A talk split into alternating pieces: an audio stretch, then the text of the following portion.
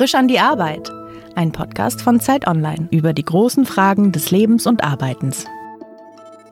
Herzlich willkommen bei Frisch an die Arbeit. Heute zu Gast ist der Drehbuchautor und Regisseur Oliver Kienle. Herzlich willkommen. Hi. Du hast gerade die zweite Staffel zu Bad Banks geschrieben. In welcher Phase befindest du dich denn gerade? Ist das jetzt alles für dich abgeschlossen? Ist die Geschichte für dich so ad acta gelegt oder bist du quasi schon jetzt, wo die Leute die Serie kennen, darauf warten, was als nächstes passiert? Bist du schon den berühmten Schritt weiter, wo man sagt, so, das ist für dich alles durch, und du spinnst schon die nächsten Ideen, was als nächstes passieren wird. Das war der Fall beim Übergang von der ersten zur zweiten Staffel. Also ja. da war es tatsächlich so, ähm, ich habe 2014 angefangen, überhaupt an Bad Banks zu arbeiten.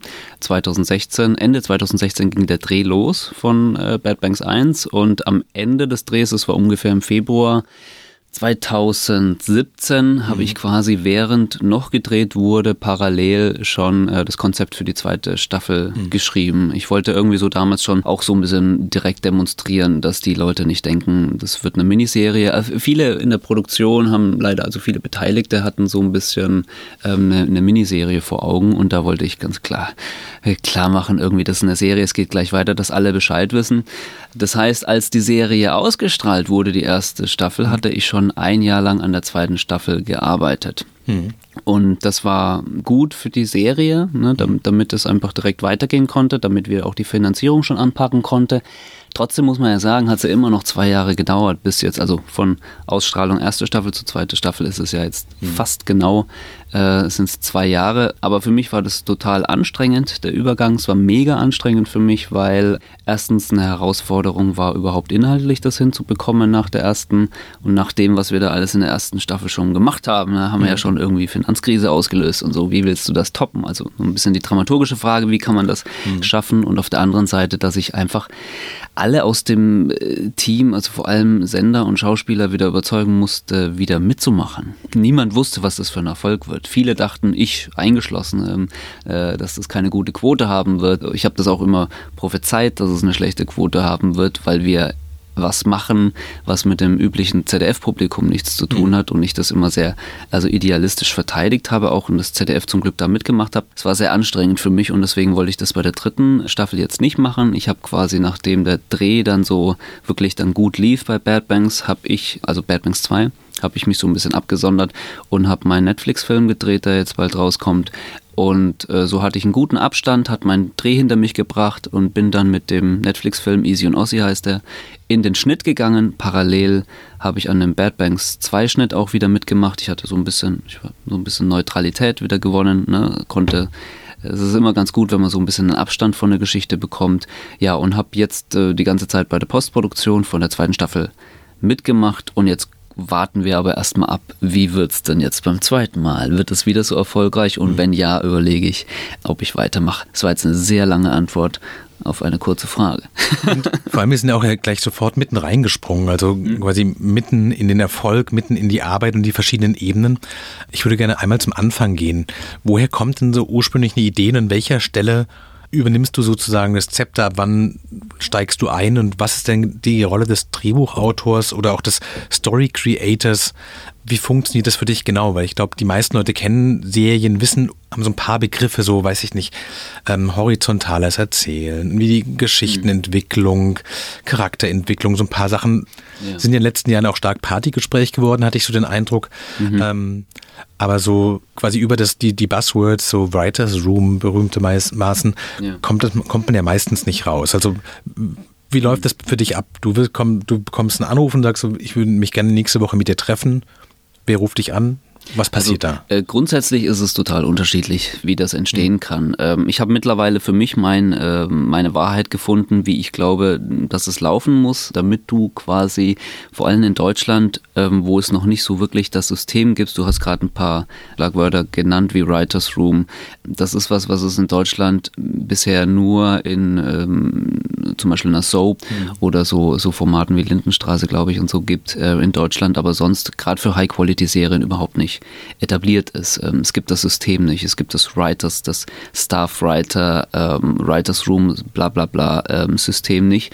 Ähm, und das ist mit ein Grund, warum in Deutschland ganz unterschiedliche Wege gefunden werden, mhm. wie man es macht. Man ist halt in Deutschland eher das klassische Dreierteam, Produzent, Regisseur und Drehbuchautor mhm. gewohnt. Und deswegen war das bei Bad Banks auch so, dass es so klassisch ähm, begonnen hat. Mhm. Wenn ich eine neue Serie machen würde, würde ich das so nicht mehr machen, aus ähm, verschiedenen Gründen. Also bei Bad Banks war es so, dass Lisa Blumenberg, die Produzentin, mich angerufen hat 2014 und mir davon erzählt hat, dass sie schon länger ähm, die Idee mit sich rumträgt, was über eine junge Investmentbankerin zu machen, die von einer luxemburgischen Bank zu einer Frankfurter Bank wechselt und da so ein bisschen in so einen Machtkampf gerät.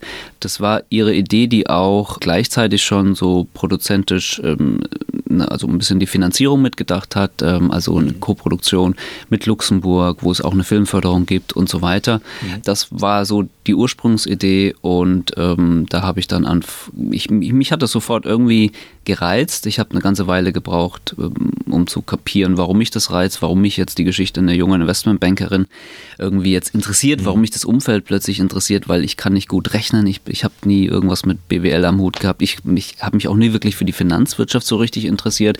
Ich habe nur gemerkt, als ich angefangen habe zu recherchieren und mit sehr vielen Leuten gesprochen habe, dass ähm, mir da ganz viele Ideen kommen, dass, mhm. dass, ich, dass ich Figuren im Kopf entwickle.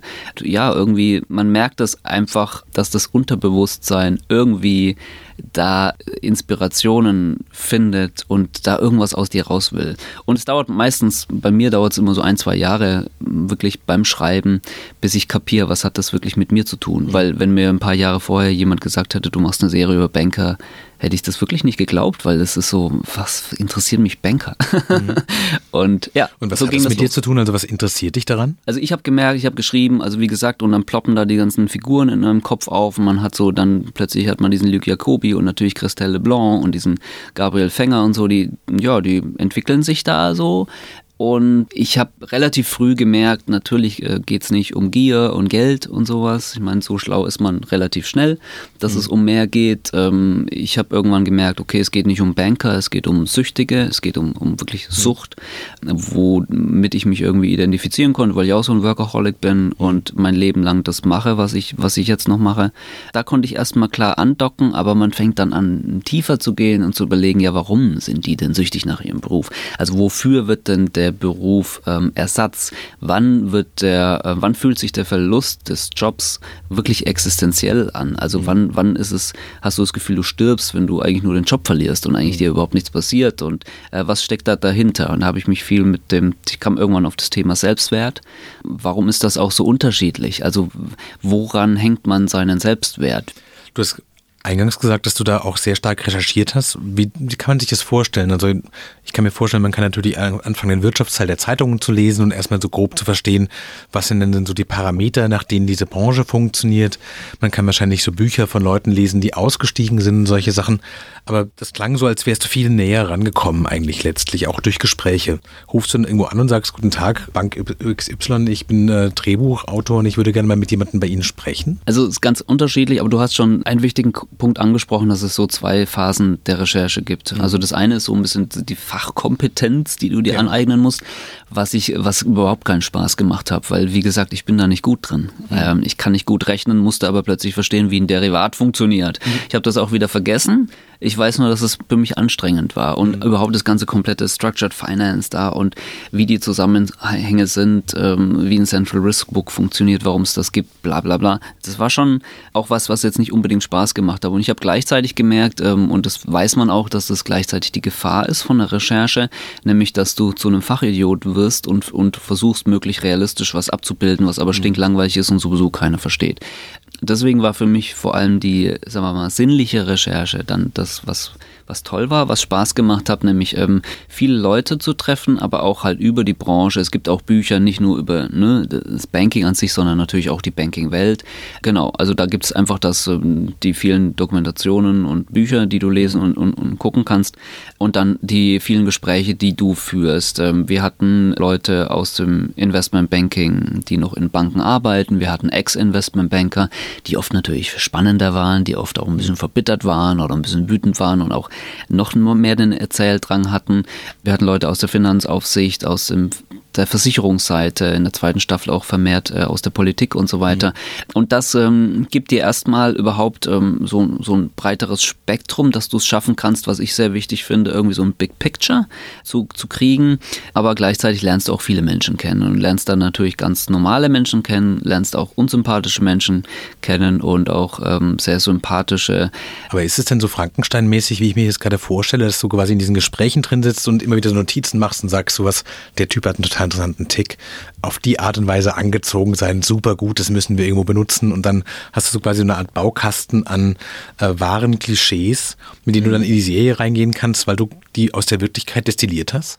Also äh, Klischees ist ein, ein, wichtiges Stichwort, weil man natürlich am Anfang immer die ähm, äh, direkt sagt, oh, ich will gar keine Klischees, ne? ich will das total mhm. vermeiden. Und dann recherchiert man und trifft auf alle Klischees, die es gibt mhm. und ähm, teilweise auch so ein bisschen exzessiv und denkt, na gut, da muss man irgendwie damit umgehen. Also ich glaube, so findet man immer so halbwegs die richtige Balance. So ganz richtig machen, machen kann man es nie. Also ich hatte, ich hatte Feedback von Leuten, die gesagt haben, naja, das ist ja schon ganz schön klischeehaft. Und genauso laut haben andere geschrien, endlich mal eine Serie, die es so klischeefrei irgendwie erzählt. So, und dann weiß man, okay, wahrscheinlich hat man es irgendwie so halbwegs richtig gemacht und hat sich da irgendwie so eine ganz gute Balance gefunden. Du hast erzählt, dass du 2014 das erste Mal quasi über Bad Banks nachgedacht hast, also mittlerweile vor sechs Jahren und dann alleine, glaube ich, zwei Jahre lang an den ersten Drehbüchern, also am ersten Drehbuchentwurf für die erste Staffel geschrieben hast, richtig? Also ich kann es kurz versuchen zusammenzufassen. Also, also ich habe den Zeitrahmen. Also ich habe zweieinhalb Jahre insgesamt an Bad Banks gearbeitet, bevor ja. gedreht wurde. Die, das erste Drehbuch, die erste Folge war die ja. größte Herausforderung, weil das, da arbeitest du am längsten dran, weil das soll die Leute überzeugen, ja. ähm, die Serie zu machen. Da habe ich 15 Fassungen geschrieben und das ging bestimmt über, ähm, naja, den, so ein bisschen, über wahrscheinlich so knapp zwei Jahre, bis dann tatsächlich gedreht wurde. Die anderen Drehbücher, da habe ich ungefähr äh, für den Rest, ähm, wenn ich richtig rechne, doch mache ich dreiviertel Jahr hm. Dreivierteljahr noch für die restlichen Drehbücher dann. Ja, genau. Welches sind davon die schönen Tage? Also ist es quasi, ich stelle mir vor, dass der Anfang, wenn man so voll mit Material und Ideen ist und so ganz viele Gespräche geführt hat und ganz viel erzählen will, dass das vergleichsweise einfach ist. Aber wenn dann quasi das 13. oder 14. Mal jemand kommt und sagt, hier Oliver, wir müssen da nochmal drüber reden, hier ähm, auf Seite 72 unten und du denkst, es kann nicht sein. Ist, ja, ist das so? Bei mir nicht, nee. Ich bin ähm, jemand, der immer sehr viel Feedback einfordert. Ja. Ähm, es nervt zwar, es ist anstrengend, aber es bringt dich letztendlich am Ende effektiv schneller zum guten Ergebnis. Ist das so? Ja, ja, stellt sich ja vor, dass mehr Leute vielleicht das Ganze auch einfach nur komplizierter machen, aber nicht hilfreicher. Wenn man selbstbewusst genug ist, dass man weiß, was man kann und wofür man kämpft, ja. ähm, dann geht es schon. Ich habe halt einfach die Erfahrung, es ist einfach, es ist einfach eine Erfahrung, dass ähm, selbst Leute, die wirklich, wirklich Quatsch labern, nicht in der Lage sind, vielleicht zu reflektieren und zusammenzufassen, woher ihr Gefühl für irgendwas kommt, dass irgendwas nicht stimmt. Aber man kann oft daraus was ziehen. Also mit der Zeit orientiert man sich da an bestimmten Prinzipien. Hm. Weil man muss sich vorstellen, man ist schon ab dem ersten Wort, das man schreibt, betriebsblind beim Drehbuchschreiben. Also nicht erst bei der dritten Fassung, man ist von Anfang an betriebsblind und es ist manchmal lese ich mein eigenes Drehbuch und ich fange an und nach zehn Seiten merke ich, ich bin nicht drin. Ich sehe nichts. Ich bin blind. Mhm. Ich lese das, was ich geschrieben habe, aber ich habe überhaupt kein Gespür dafür, äh, ob das jetzt spannend ist oder so. Dann schmeiße ich es erstmal weg oder lege es beiseite und irgendwie einen Tag später fange ich an zu lesen und merke, okay, ich bin drin. Das ist eine große Herausforderung als Autor, mhm. überhaupt in der Lage zu sein, das, was du schreibst, überhaupt selbst lesen zu können. Einer der Prinzipien ist, was viele unterschätzen und in meiner Branche sowieso äh, zu, zu meinem Leid immer falsch gemacht wird, ist der Glaube, dass ein gutes Drehbuch, dass wenn du, keine Ahnung, Redakteur oder Produzent bist und einmal im ICE auf deinem iPad ein Drehbuch liest, einmal mhm. schnell, dass du das dann verstehen musst. Ich glaube fest daran, gerade bei einer Geschichte wie Bad Banks, dass man, wenn man so ein Drehbuch liest, es nicht verstehen darf, sonst ist es ein schlechtes Drehbuch. Warum? Weil ein Drehbuch nicht der fertige Film ist. Das sind zwei verschiedene Sachen. Wenn du ein Drehbuch liest, ich weiß nicht, ob du mal ein Drehbuch gesehen hast, das mhm. ist sehr trocken, ne? da stehen die Dialoge, da steht jeder, da steht im Detail, was passiert. Das ist ja so, so Handlungsanweisungen, jemand genau, lacht, jemand genau. spaziert weg. Das, also es steht genau drin, also, also wenn du eigentlich auch. Ja, wenn du, wenn du ein fauler Regisseur bist, musst du einfach nur eins zu eins machen, was da steht und es wird gut. Ähm, weil es ist wie eine Anleitung. Da steht alles exakt drin. Aber es, ist nicht lyrisch oder so, ne? Das ist irgendwie nicht schön zu lesen. Das heißt, wenn du ein Drehbuch liest, ist dein Hirn ja erstens mit dem Lesen beschäftigt. Das ist ja auch ein Vorgang, ne? Das muss ja auch verarbeitet werden.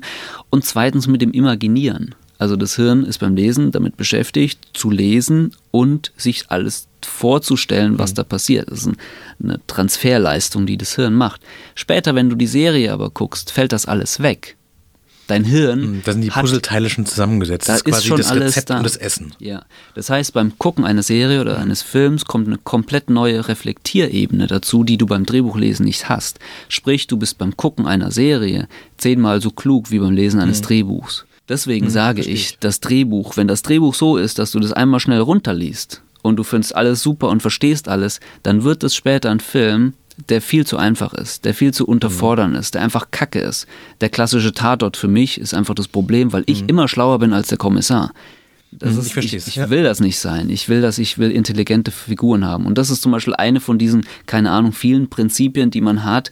Ähm, wenn jemand sagt, oh, das habe ich irgendwie nicht verstanden, dann muss man genau hingucken. Weil mhm. wenn man in dem Moment dann direkt nachgibt und sagt, okay, das hat er nicht verstanden, also muss ich das jetzt irgendwie erklären, dann wird es später so sein, dass ich denke, oh, das ist wieder so ein deutscher Scheiß, wo ich irgendwie nach mhm. einer Minute schon merke, oh Gott, mir wird hier wieder alles erklärt. Und das klingt so ein bisschen raus, dass eine gewisse Frustrationstoleranz ganz hilfreich ist, dass man mhm. wirklich auch mit vielen Leuten sich viele Sachen anhören muss. Ja. Ähm, was ist deine Lieblingsphase in diesem Schreiben? Das Anfangen, das Korrigieren oder dann, wenn eigentlich alles fertig ist und du das Ding dann siehst und merkst, okay, gut, das hat funktioniert. Ja. Was ist deine Lieblingsphase? Also was macht dir am meisten Spaß? Achso, die Lieblingsphase das ist echt unterschiedlich. Es kommt auch ein bisschen auf die Produktion drauf an. Also bei Easy und Irse jetzt, das ist eine ja. Komödie, da hat mir der Dreh am meisten Spaß gemacht, ja. weil ich tolle Schauspieler hatte und es einfach, das einfach, das macht halt auch wirklich dann Spaß, ne? Also ja. auch mal zu drehen und die Schauspieler da irgendwie, keine Ahnung, lauter geile Takes raushauen und so. Was ich sagen will, um deine Frage zu beantworten, Manchmal macht das Schreiben am meisten Spaß, manchmal das Inszenieren und manchmal am Ende der Schnitt, mhm. wenn man einfach im Schnittraum sitzt und merkt, yes, endlich, es funktioniert. Weil im Schnitt hast du mhm. wirklich, das ist es dann. Da, da ist dann, da kannst du ein bisschen mit, mit hier so, keine Ahnung, ein bisschen VFX, äh, ein bisschen coole Effekte, ein bisschen mhm. Musik, noch ein bisschen was machen, so. Aber Schnitt ist, das ist dann das fertige Produkt. Mhm. Vorher ist alles so ein bisschen vage und da ist es fertig. Deswegen macht auch manchmal der Schnitt am meisten Spaß. Wofür fürchtest du dich selber am meisten? So vor Überforderung, dass du merkst, so hoppla, jetzt muss ich mich ganz schön strecken, damit diese Sachen funktionieren und jetzt bin ich massiv unter Druck, eine Idee zu entwickeln? Ja. Also, Oder ist die, ja. so das Gefühl von so einer gewissen Routine und es kommt langsam vielleicht auch in Anführungszeichen Langeweile, weil du weißt, ja, ja, ja, ich weiß, wir machen jetzt ein bisschen da was im Drehbuch oder hier ziehen wir noch ein bisschen was und dann schon gut. Also meine größte Angst und das, was mir am, am wenigsten Spaß macht, ist quasi der extreme kreative Druck. Und der ist beim Schreiben am schlimmsten. Also daraus lernt man auch und deswegen alle Projekte, die ich jetzt mache, gehe ich komplett anders an. Ich erkläre gleich, was ich damit meine, aber die schlimmsten Situationen sind für mich beispielsweise in zwei Wochen, ist, das hatte ich mal wirklich, da habe ich einen Rewrite gemacht von einem Drehbuch. Das heißt, ähm, ich habe ein Drehbuch überarbeitet, aber auch komplett umgeschrieben. Mhm. Und, da, und da wusste ich, in zwei Wochen wird gedreht und ich muss hier noch das komplette Ende umschreiben. Und äh, da bin ich dann krank geworden. So, da hatte ich meinen Körper dann, also, und dann wurde der Dreh nochmal um zwei Wochen verschoben, dass ich gesund werden konnte und äh, Also, das ist auch wirklich, ich, ähm, ich mit, mittlerweile kann man das also wirklich richtig daran festmachen, ich werde als Regisseur nie krank. Und als Drehbuchautor werde ich ständig krank. Ich glaube, das hat einfach damit zu tun, dass du die ganze Zeit zu Hause in deiner Bude rumhockst und nach mhm. Heizungsluft hast und wenig Kontakt mit Menschen hast und so und zu wenig an der frischen Luft bist. Aber ich glaube auch, weil man als Regisseur die ganze Zeit alles fixen kann. Man kann alles reparieren. Du stehst mhm. am Set und du brauchst immer eine Lösung und es gibt immer eine Lösung. Da redest du mit dem Produzenten, du hast noch irgendein Problem, aber das ist immer so, du, du machst es. Aber als Autor kannst du nichts fixen, was noch nicht da ist. Und das ist ein großer Druck. Weil alles aus dir rauskommen muss. Du kannst Weil, quasi ja. keine Experten anrufen und fragen, wir brauchen jetzt im Hintergrund noch irgendwie das, sondern Das du geht- bist der Experte geht- für alles. Ja, das geht natürlich, wenn es so fachspezifische Fragen sind. Da bin ich auch sehr dankbar dafür. Ich habe tolle Fachberater gehabt bei Bad Banks. Immer wenn ich hängen geblieben bin und gesagt habe, wir brauchen so ein internes Blablabla-Dings irgendwo, dann rede ich mit meinem Fachberater und der kommt auf das, das Central Risk Book in der zweiten Staffel. Und ich denke, wie geil ist das denn? Das ist genau das Richtige. Und zack, habe ich eine Inspiration und komme weiter. Aber oft geht es um ganz banale Dinge, wie zum Beispiel, man sitzt da und ähm, ich möchte, dass die eine Figur, das ist auch so in der Serie, glaube ich, zweite Folge, zweite Staffel, hier, der ist jetzt irgendwie, der, dieser ältere Banker ist jetzt ähm, Chef eines riesen Inkubators, eines Startup-Inkubators und merkt einfach, ich bin ein alter Sack. Und äh, irgendwie, ich bin wahrscheinlich auf der Position, weil alle wissen, ich scheiter. So, wie, wie stellt man das dar? Also wie, und, und dann kommt so ein Coach, dann hast du schon mal die erste Szene, wo der nicht besonders elegant einfach sagt, na, der sitzt halt bei seinem Coach und redet drüber. Das ist immer eigentlich die Loser-Variante, ne? so erzählt man eigentlich. Aber dann geht es darum, wie zeige ich jetzt, dass der Depp irgendwie sagt, ähm, scheiß auf diese ganzen Startups, ich äh, entscheide jetzt, ähm, dass ich einfach einen schnellen, äh, einen schnellen Erfolg brauche, auch wenn ich langfristig damit dem ganzen Unternehmen schade. So, wie stellt man das dar? Was, wie erzählt man das oh, mit einer kleinen Szene, wo man so einen kleinen charakterlichen Wandel erzählt, ohne irgendwie, weiß ich nicht, den Telefon, den seine Mutter anrufen zu lassen, wo er sagt, ich habe jetzt entschieden, bla bla bla. Also wie so. Und dann sitzt er halt auf deinem Sofa und ja, und nach zwei Stunden ist dir immer noch nichts eingefallen. Und das ist, das setzt einen unheimlich unter Druck, wenn du wahnsinnig viel Output die ganze Zeit brauchst und eigentlich äh, seit Monaten nur schreibst und keinen Input hast. Also du, du lebst eigentlich nicht mehr und du musst einfach nur die ganze Zeit raus, raus, raus und musst diese Sachen schreiben und, und kommst immer mehr unter einem kreativen Druck, ähm, dass du die Ideen hast. Ähm, ich habe dann mit zum Glück nie so große Probleme gehabt. Ich habe nie so eine richtige Schreibblockade, aber das ist die Phase, die am meisten, äh, ja, einfach das, der Zwang mit Deadline Ideen zu entwickeln. Das ist scheiße. Deswegen mache ich das in Zukunft anders und auch nicht mehr. Ich arbeite einfach erst mit Deadlines, wenn ich von mir aus sagen kann und eine Einschätzung geben kann, wie lange ich brauche. Hast du den Job so vorgestellt, als du damit angefangen hast? Also ich nehme an, du hast das Ganze studiert? Ich habe äh, genau ganz klassisch Regie studiert an der Filmhochschule äh, in Ludwigsburg, die Filmakademie Baden-Württemberg. Und ich habe, also ehrlich gesagt, so ungefähr habe ich es mir immer, immer vorgestellt. Ähm, worüber ich noch viel lernen musste, war eben, wie das ist, der Unterschied als Autor zu arbeiten oder als Regisseur zu arbeiten, weil ich immer alles, alles gemacht habe, ähm, bis hin zur Musik. Ich habe auch gerne immer Musik komponiert selber für meine für meine Sachen und naja, musste da auch so ein bisschen lernen, wann es gesund ist, quasi nur Autor zu sein. Zum Beispiel, also zweite Staffel Bad Banks wollten mehrere ähm, Produktionen, aber auch Schauspieler, dass, dass ich die Regie mache. Und ich habe von mir aus gesagt, nein, es, genauso wie bei der ersten Staffel ist es hier gesund, ähm, einen Regisseur zu haben, weil wir nicht, äh, wenn es so wäre, dass man also wir haben komplett achronologisch gedreht, nicht folgenweise. Das heißt, ich konnte auch nicht sagen, okay, ich mache zwei Folgen und ein anderer Regisseur macht vier Folgen. Das heißt, äh, es war so ein bisschen entweder oder und das wäre überhaupt nicht gegangen, weil das äh, ich, ich schon aus von der ersten Staffel wusste, ich schreibe die komplette Vorproduktion durch. Man bei der ersten Staffel fünf Wochen vor Dreh auf einmal für eine Million über over Budget kam plötzlich die Nachricht, wir sind eine Million zu teuer. Und da musste ich dann äh, in kurzer Zeit 45 Szenen äh, rausschneiden. Das kannst du nicht machen, wenn du gerade als Regisseur arbeitest. Ähm, und auch während des Drehs habe ich ja auch immer parallel gearbeitet. Also ich, ich fand es von mir aus nicht gesund, das zu machen. Und das sind Sachen, die habe ich mir damals noch nicht vorstellen können, dass, dass ich dann einfach sage, nö, ich will das gar nicht machen, weil das ist, das ist Quatsch. Das ist so was, was man dann halt so in der Branche ähm, lernt. Aber tatsächlich, so habe ich es mir immer, eigentlich habe ich es immer so erhofft. Wolltest du als Das Kind schon zum Film? Als Kind habe ich angefangen, so Comics zu malen. Also ich habe da viel so, ich habe da so eine, so eine, so ein, so ein ganzes, so ein Land mir ausgedacht und äh, ich hatte auch so einen Ordner mit ganz vielen Einwohnern dieses Landes. Also so, ich glaube, das ist so, war meine ersten Fi- Figurenentwicklung, die ich so hatte in der Grundschule. Da habe ich viele Comics und Cartoons gemalt. Ähm, ich habe mit 13, 14 so angefangen, Musik zu machen und erst mit so 16, 17 habe ich angefangen zu schreiben. Ähm, da habe ich ganz viele Romane geschrieben. Ich habe ro neun Romane geschrieben, bevor ich 19 war. Äh, die waren bestimmt alle scheiße. Mhm. Ähm, aber ich hatte so einen Output. Ich wollte ganz viel schreiben. Und damals war es tatsächlich so, dass ich Filme machen wollte. Da war schon die, so das Gefühl, ich will das machen.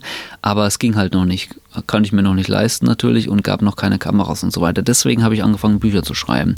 Als dann, ich war 19, als dann so die ersten aus dem Freundeskreis mh, hm, Kameras hatten, also digitale Kameras, äh, wo es zum ersten Mal möglich war, einfach selber am Computer das zu schneiden. Und dann habe ich auch direkt angefangen, Filme zu machen. Habe sehr viele Kurzfilme gedreht, ähm, bevor ich dann 2004, also mit 22 Jahren, dann angefangen habe, das äh, zu studieren. Das heißt, du hast deine Freunde quasi gefragt, ob sie Schauspielern können für dich, die Drehbücher ausgedacht und es einfach wirklich auf eigene Faust probiert. Genau, ja, ja, ich habe unheimlich viel. Ich glaube, ich habe vor der Filmakademie, glaube ich, zwölf Kurzfilme und zwei Langfilme gedreht. Und immer alles, alles selber no, gemacht. Als No Budget, alles Voll, selber gemacht. No, no Budget, einfach nur mit Kumpels. Ähm, alle, die, es ist so, so lustig, wenn ich ähm, meine, meine alten Gegend bin, bei Würzburg ist das, in Kitzingen. Und da ist irgendwie jeder Zweite, der da wohnt, hat schon mal was irgendwo mitgespielt oder so. Es ist lustig, weil irgendwie, keine Ahnung, man ist mit allen noch irgendwie so connected. Und ich habe auch viele irgendwie gezwungen, da, du musst jetzt hier, äh, dein Haus ist cool, da will ich drehen und so. Und äh, das, da bin ich sehr dankbar, dass ich mich so austoben konnte. Auch, auch teilweise totalen Scheiß gemacht, habe mich auch so ein bisschen künstlerisch ausprobiert, wo die Leute wahrscheinlich dachten, was, der Olli da mit seinen Filmen, das ist immer voll komisch, was der macht so. Aber heute freuen sie sich, glaube ich, drüber, dass man merkt irgendwie, dass es irgendwie zu was gibt, also zu was geworden ist da. Wenn du auf sozusagen den Werdegang zurückguckst, was hat dich dann speziell geprägt dabei? Also hast du das Gefühl gehabt, du möchtest schon eine gewisse Sicherheit haben, in diesem in die Kunst reingehen oder war dir das komplett egal? Hat irgendwie, weil Geld als Mittel, um deine Ideen umzusetzen, eine Rolle gespielt oder war das wirklich dieser künstlerische Antrieb, so egal was, auch wenn das hier alles gar nicht funktioniert, ich muss es probiert haben? Mhm, ja, ich hatte leider so eine total unvernünftige, seltsame äh, Zuversicht ich hatte nie einen Plan B. Ich habe nach dem Stu äh, ach Quatsch, nach dem Abi äh, ein Jahr Zivi gemacht, habe da meine Kurzfilme gedreht und dachte, ich werde Filmemacher und hatte noch überhaupt keinen Plan, wie das ist. Ich habe extra den Zivildienst in München gemacht, weil ich die Nähe zu der Filmhochschule äh, so, äh, äh, so gesucht habe und während des kompletten Zivildienstes war ich kein einziges Mal in der Filmhochschule. Also ich war immer karrieristisch immer sehr schlecht unterwegs. Ähm, ich habe auch diese, es gab ein Aufnahmeverfahren an der Filmhochschule München, das war völlig bescheuert mit so einem Fragebogen, wo man dann so Vorbilder in Fotografie und Politik und sowas angeben musste, keine Ahnung, fand ich auch ziemlich schwachsinnig. Und da musste man so ganz viele Aufgaben machen und so und es war mir alles zu anstrengend. Ich wollte meine Filme drehen. An der Filmakademie habe ich nur, mich nur deswegen beworben, weil mein Vater irgendwann kam und gesagt hat, kennst du die Filmakademie und ich nö, nie gehört. Ja, das ist auch eine Filmhochschule. Guck mal, da musst du nur einen zehnminütigen Film einreichen. Und ich, echt? und da habe ich halt einen zehnminütigen Film eingereicht und wurde direkt genommen. Äh, so hat es geklappt. Also mhm. ich war da wirklich einfach immer so ein bisschen ähm, das ist aber, das hat sich durchgezogen. Ich habe sehr viele sehr antikarrieristische Entscheidungen getroffen. Mhm. Nach meinem Debütfilm direkt einen Tatort abgesagt und so, weil ich das Drehbuch nicht gut fand und sowas. Also auch so heikle Sachen, wo man dann Ärger bekommen hat und so. Ähm, da, da, war ich schon immer so, weil ich ähm, ein, eine, ich meine, man würde es wahrscheinlich gesund nennen, dass man so eine Zuversicht hat und irgendwie mhm. sein eigenes Ding machen will. Und bei mir ist es tatsächlich so ist, dass ich gemerkt habe, ich mache das schon immer, weil ich mein eigenes Ding machen will. Und das mache ich seit der Grundschule und kann das auch wirklich belegen. Ich habe schon immer äh, einen Output gehabt und wollte schon immer Geschichten erzählen. Äh, und deswegen, ich will meine Geschichten erzählen und, und nicht irgendwie, mir geht es nicht darum, Karriere zu machen. Ich, mir bringt das nicht viel, über den roten Teppich zu laufen. Ich mag das irgendwie da dabei zu sein und Preisverleihungen, das sind schön, aber letztendlich, ob ich den Preis gewinne, ist mir dann gar nicht so wichtig. Außer beim Emmy, den wollte ich wirklich haben, so, weil es ein großer internationaler ja. Preis endlich mal war, so, ne? Aber in, insgesamt mache ich das, um meine Geschichten zu erzählen und weil ich ein richtig guter Geschichtenerzähler werden will. Aber trotzdem, glaube ich, sollte man einen Sinn haben für, es ist gut, einen Plan B zu haben. Mhm. Ich habe nur zwei Semester Germanistik studiert, damit irgendwas im Lebenslauf steht in der Zwischenzeit, ne, zwischen Abi und mhm. Studienbeginn, äh, weil ich überhaupt nicht wusste, was ich, was ich will. Und ähm, also, wenn ich mal Kinder habe und die wollen das, die würde ich wenn ich mal Kinder habe später und die wollen irgendwie so einen Weg gehen, dann würde ich die niemals so rumlaufen lassen, wie ich das damals irgendwie so gemacht habe, weil das ist einfach nicht, es kann ja auch schief gehen, so, ne? Es klingt vor allem auch wahnsinnig intensiv. Also es klingt danach, als würdest du, was du vorhin auch sagtest, sehr viel arbeiten, sehr intensiv arbeiten, wenig abschalten. Hast du manchmal diese Tage, wo du denkst, so ein ganz normaler Job, wo man hingeht und einfach seinen Krempel macht und bezahlt wird und 17 Uhr ist Feierabend und dann bleibt alles, was man im Kopf hat, für sich selber. Und nicht irgendwie, weiß ich nicht, ich stelle mir vor, bis um halb drei dran sitzen und noch irgendwie diese eine Idee und diesen ganzen Quatsch nochmal umschreiben. Mhm. Ähm, für Sachen, die dann vielleicht im Schnitt sowieso ganz anders laufen. Gibt es manchmal auch dieses andere Bedürfnis nach mehr Regelungen, mehr Sicherheit oder ist es dir komplett fremd? Na, es gab schon so Phasen, wo ich ähm, zum, zumindest verstanden habe, was toll daran ist, einfach einen ganz normalen Job irgendwo in einem Büro zu haben mhm. äh, und sich keine Gedanken darüber machen zu müssen, wie man über die Runden kommt und, und, und, und sowas. Das hatte ich schon, also gerade so in Phasen, wo ich Bad Banks angenommen habe. Das war das Dümmste damals, was ich machen konnte. Also ich hatte da gerade einen Tatort mal wieder abgelehnt, äh, weil ich es doof fand und ähm, hat auch echt äh, kaum noch Geld und dann kommt die Produzentin, also Lisa Blumenberg, mit der Idee zu Bad Banks. Und was erstmal eine Idee war, wo man erstmal nicht davon ausgehen konnte, dass das gemacht wird. Hm. Also das ist ja nicht gerade ein Tatort oder eine Romantic Comedy. Also das heißt, sie fragt dich, ob du das schreiben möchtest, aber es gibt quasi noch kein Geld dafür. Doch, da gibt es ein bisschen Geld. Ja. So ein bisschen. Also ne, du schreibst ja. dann mal ein Konzept oder ein Exposé für eine erste Folge und so, aber das ist wirklich wenig Geld. Also minus Steuern kannst du davon überhaupt nicht leben. Hm. Das heißt, ich war eigentlich äh, fast pleite und nehme eine Serie an, von der klar ist, dass die nie gemacht wird. So. Hm. Ähm, aber so war ich halt halt schon immer. Und dann, und dann schreibe ich es auch noch so, dass ich auch noch, also wirklich allen sage, ja, aber das wird bestimmt eine schlechte Quote haben, weil das ist ja, das ist, also ich, ich arbeite immer mit einem klaren Zielpublikum, mhm. weil ich das finde, dass das ein totales Defizit ist in der deutschen Film- und Fernsehbranche. Wie ist dein Publikum? Das, Wie würdest du die Leute umreißen? Also was ist, also an wen denkst du, wenn du deine Bad Serien Banks, äh, bei Bad Banks war es ja. ganz klar, ich habe hier ich brauche wirklich physisch Zuschauer vor Augen. Ne? Wer, wer, sind die Menschen,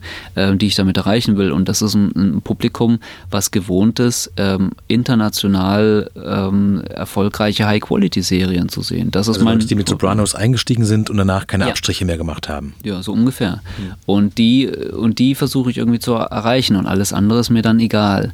Und wenn es dann darum geht, ja, der klassische ZDF-Zuschauer so, dann versucht man natürlich irgendwie eine Brücke zu schlagen, irgendwie einen Kompromiss zu finden.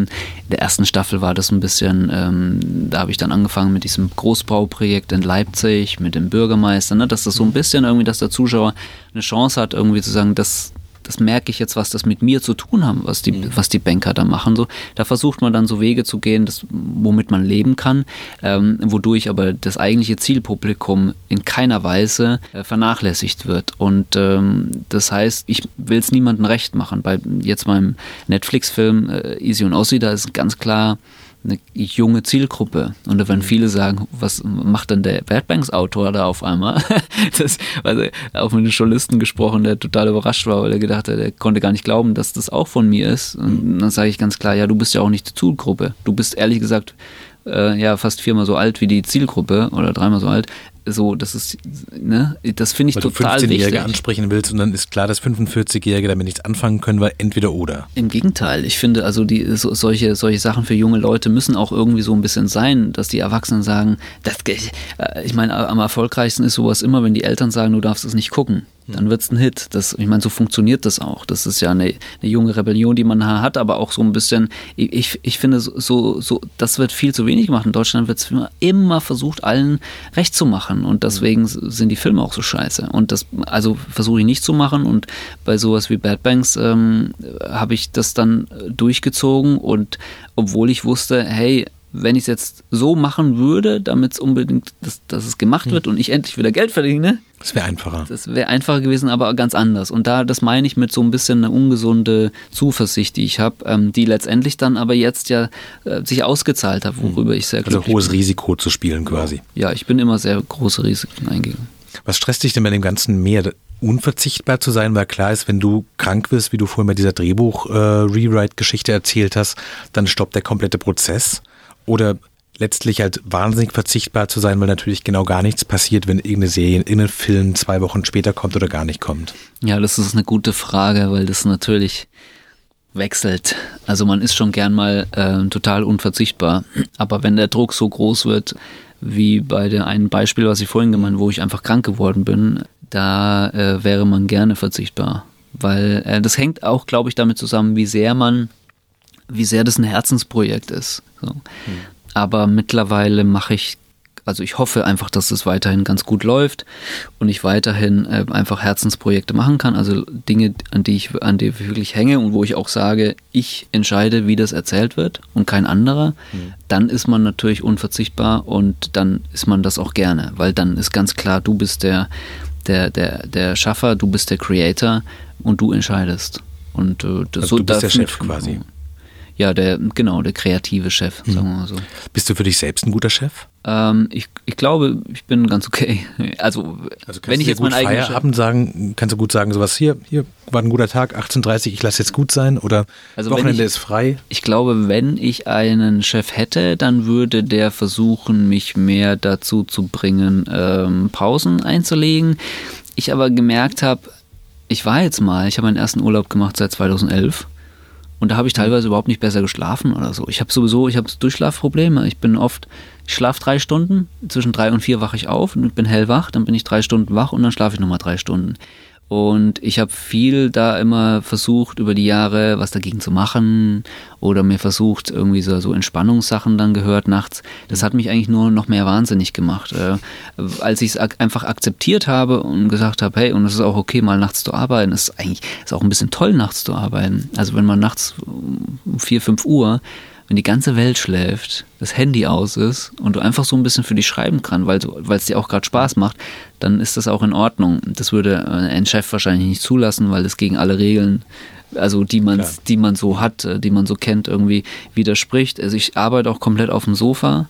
Ich sitze nie am Schreibtisch. Ich, das fühlt sich für mich falsch und ungesund an. Ich glaube, der Mensch sollte nicht sitzen, er sollte liegen oder stehen äh, und ich liege auf dem Sofa. Also mein Arbeitsplatz ist mein Sofa und da liege ich dann so schräg. Ich habe auch immer einen Ellenbogen, ähm, ist immer blau, weil ich mich aufstütze. Du immer seitlich aufhängst. Genau. Und da schreibe ich mit meiner Funktastatur oder mit meinem Laptop. Und mein PlayStation-Controller ist auch nur ein Griff entfernt. Also wenn ich keinen Bock mehr habe, dann zocke ich.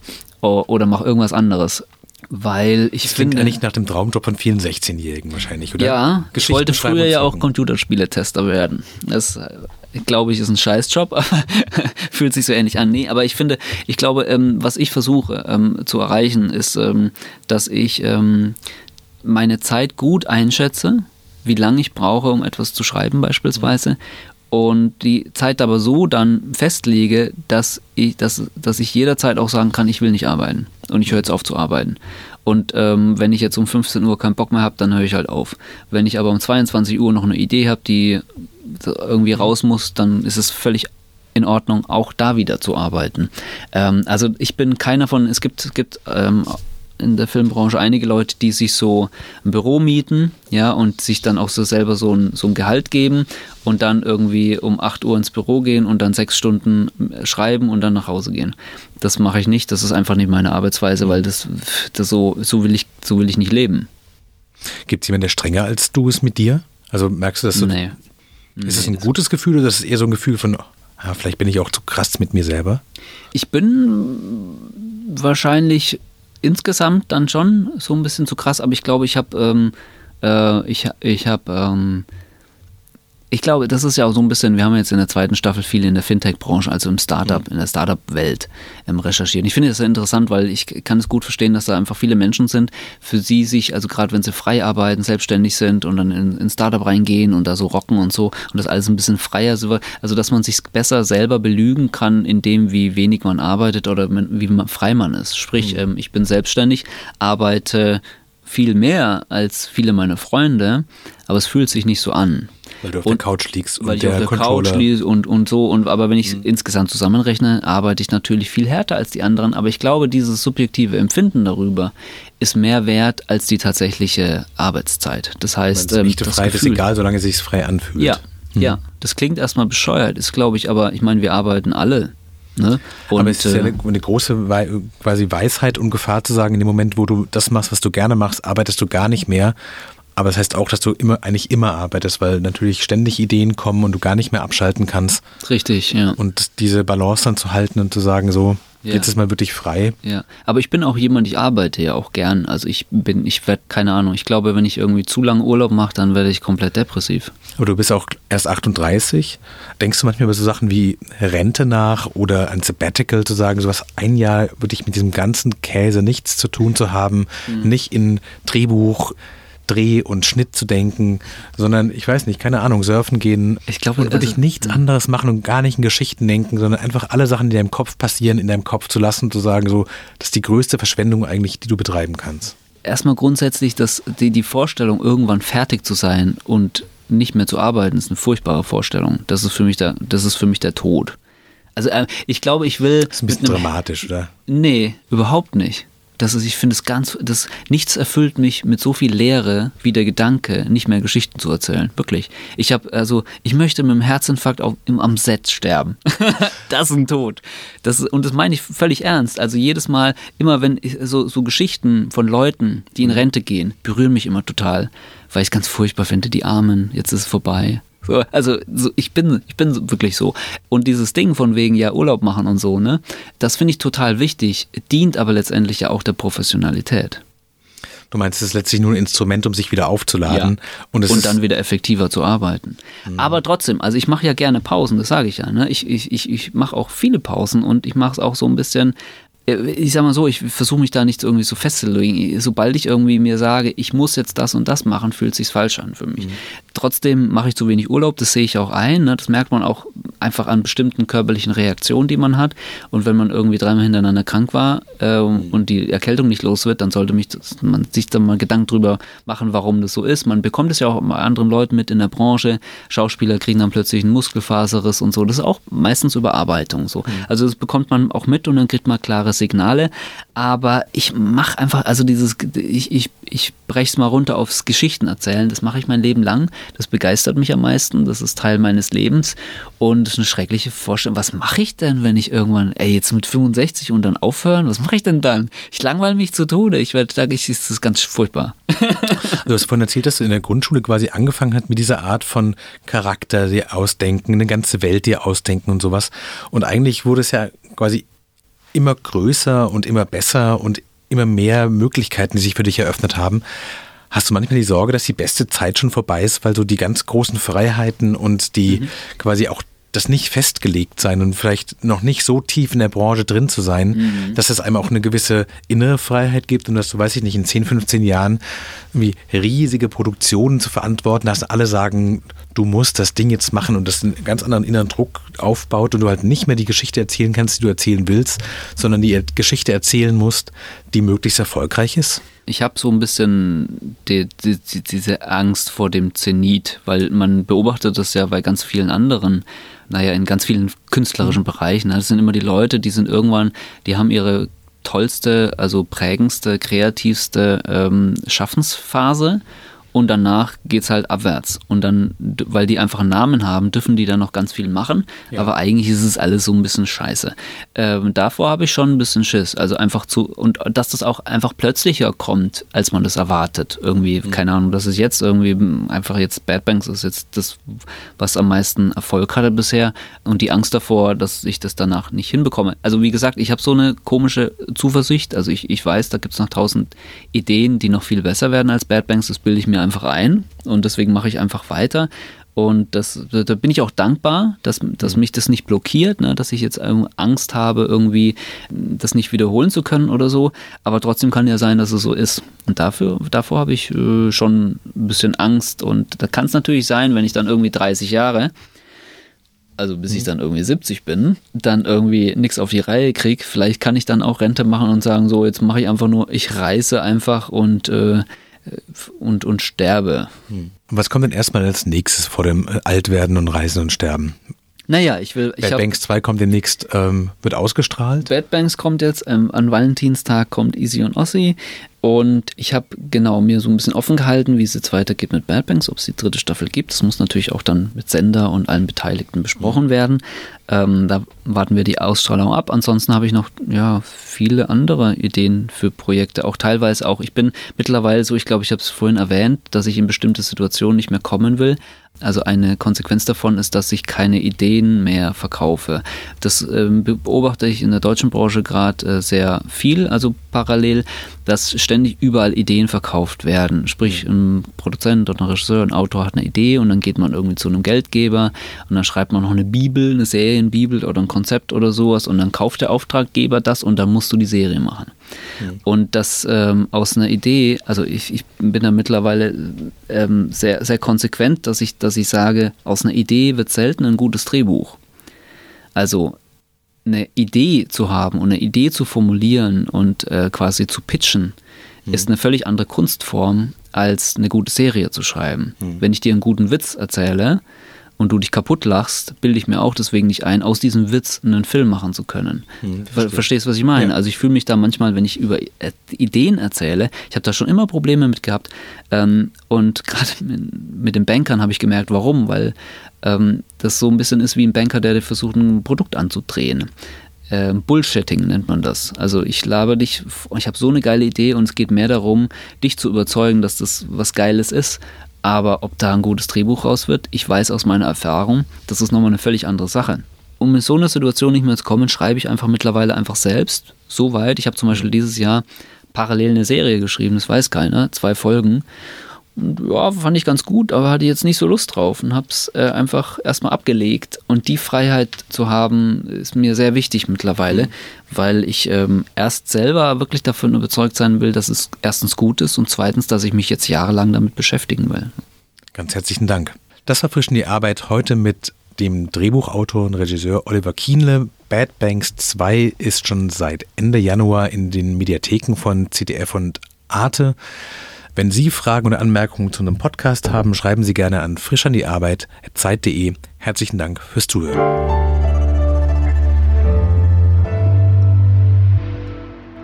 Frisch an die Arbeit, ein Podcast von Zeit Online. Konzipiert und moderiert von Leonie Seifert und Daniel Erck. Produziert von Maria Lorenz, poolartists.de.